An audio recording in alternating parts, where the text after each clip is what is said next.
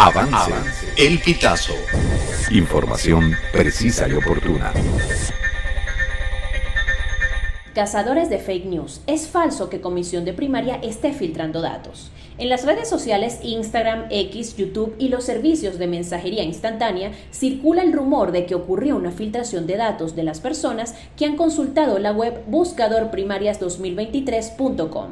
Esta página es una base de datos para que el lector pueda ubicar el centro de votación que le corresponde para ejercer el voto en las elecciones primarias de la oposición, pautadas para el 22 de octubre.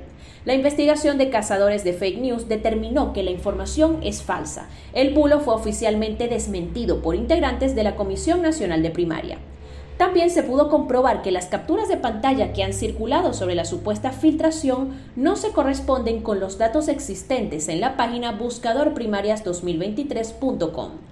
De acuerdo con este medio especializado en verificación, el bulo forma parte de una operación de influencia que busca lesionar la credibilidad del proceso de primarias de la oposición venezolana.